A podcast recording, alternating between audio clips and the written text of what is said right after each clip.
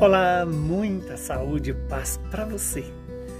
O evangelho de hoje é Mateus capítulo 5, versículos de 43 a 48.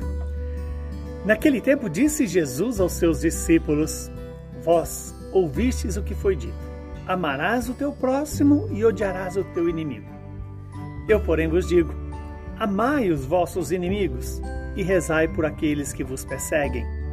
Assim vos tornareis filhos do vosso Pai que está nos céus, porque ele faz nascer o sol sobre os maus e bons, faz cair a chuva sobre os justos e sobre os injustos. Porque se amais somente aqueles que vos amam, que recompensa tereis?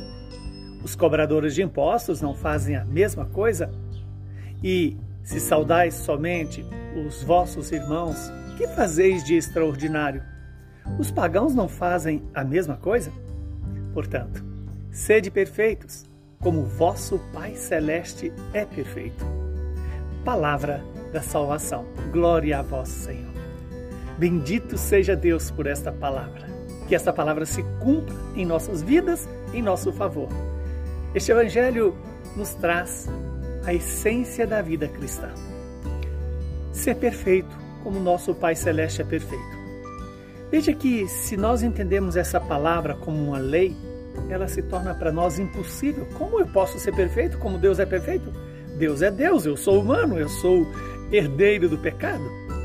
No entanto, aqui Jesus não está nos dando uma lei, está nos dando uma promessa.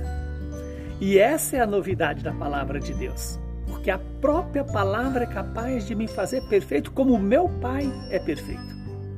Para isso, é preciso deixarmos que Deus mova o nosso coração, nos dê o Espírito e que deixemos o Espírito agir em nós.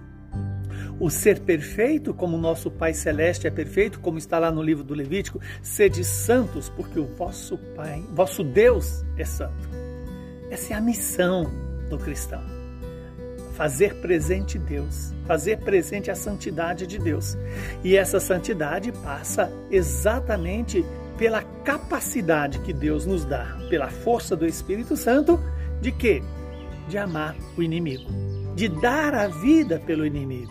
E aqui inimigo não é só aquele que quer o nosso mal, não. É todo aquele que exige de nós o amor. É todo aquele a quem somos chamados a amar. Por quê? Porque amar é dar a vida. Amar é morrer para si e entregar-se ao outro pelo outro amai os vossos inimigos e fazei o bem àqueles que vos perseguem. E qual que é esse bem? Rezar por ele. Veja que o Senhor é, nos traz essa, essa promessa e Ele é capaz de cumpri-la em nós. O que vai fazer essa palavra se cumprir em nós está na medida que nós ouvimos a palavra e a obedecemos alimentamos-nos dos sacramentos e deixemos o sacramento gerar o fruto do amor em nós. Pela oração pessoal, pela escuta da palavra, pela participação na vida comunitária. É isso que vai gerando em nós a fisionomia, o rosto de Deus. Vai gerando em nós o amor.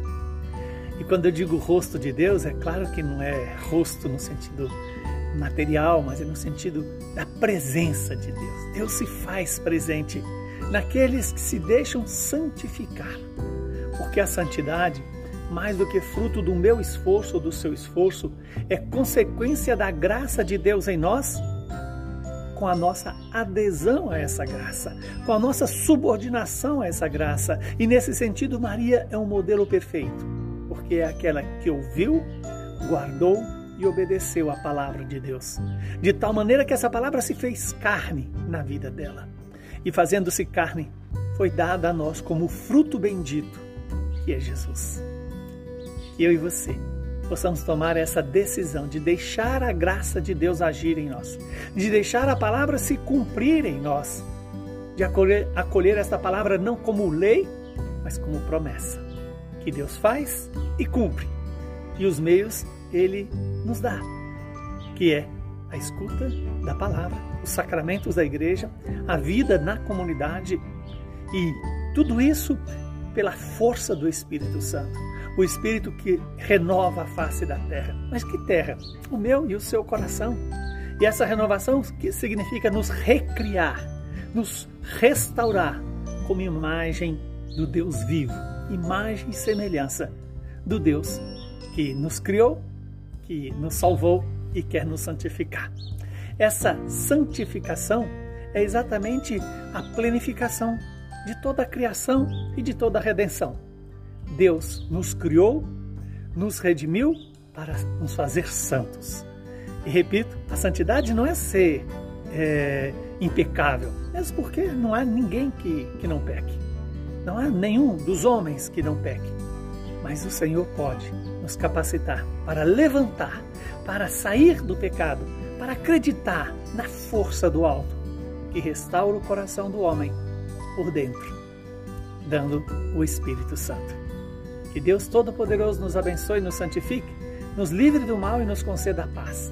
Ele que é Pai, Filho e Espírito Santo. Saúde, paz e perseverança na escuta da palavra.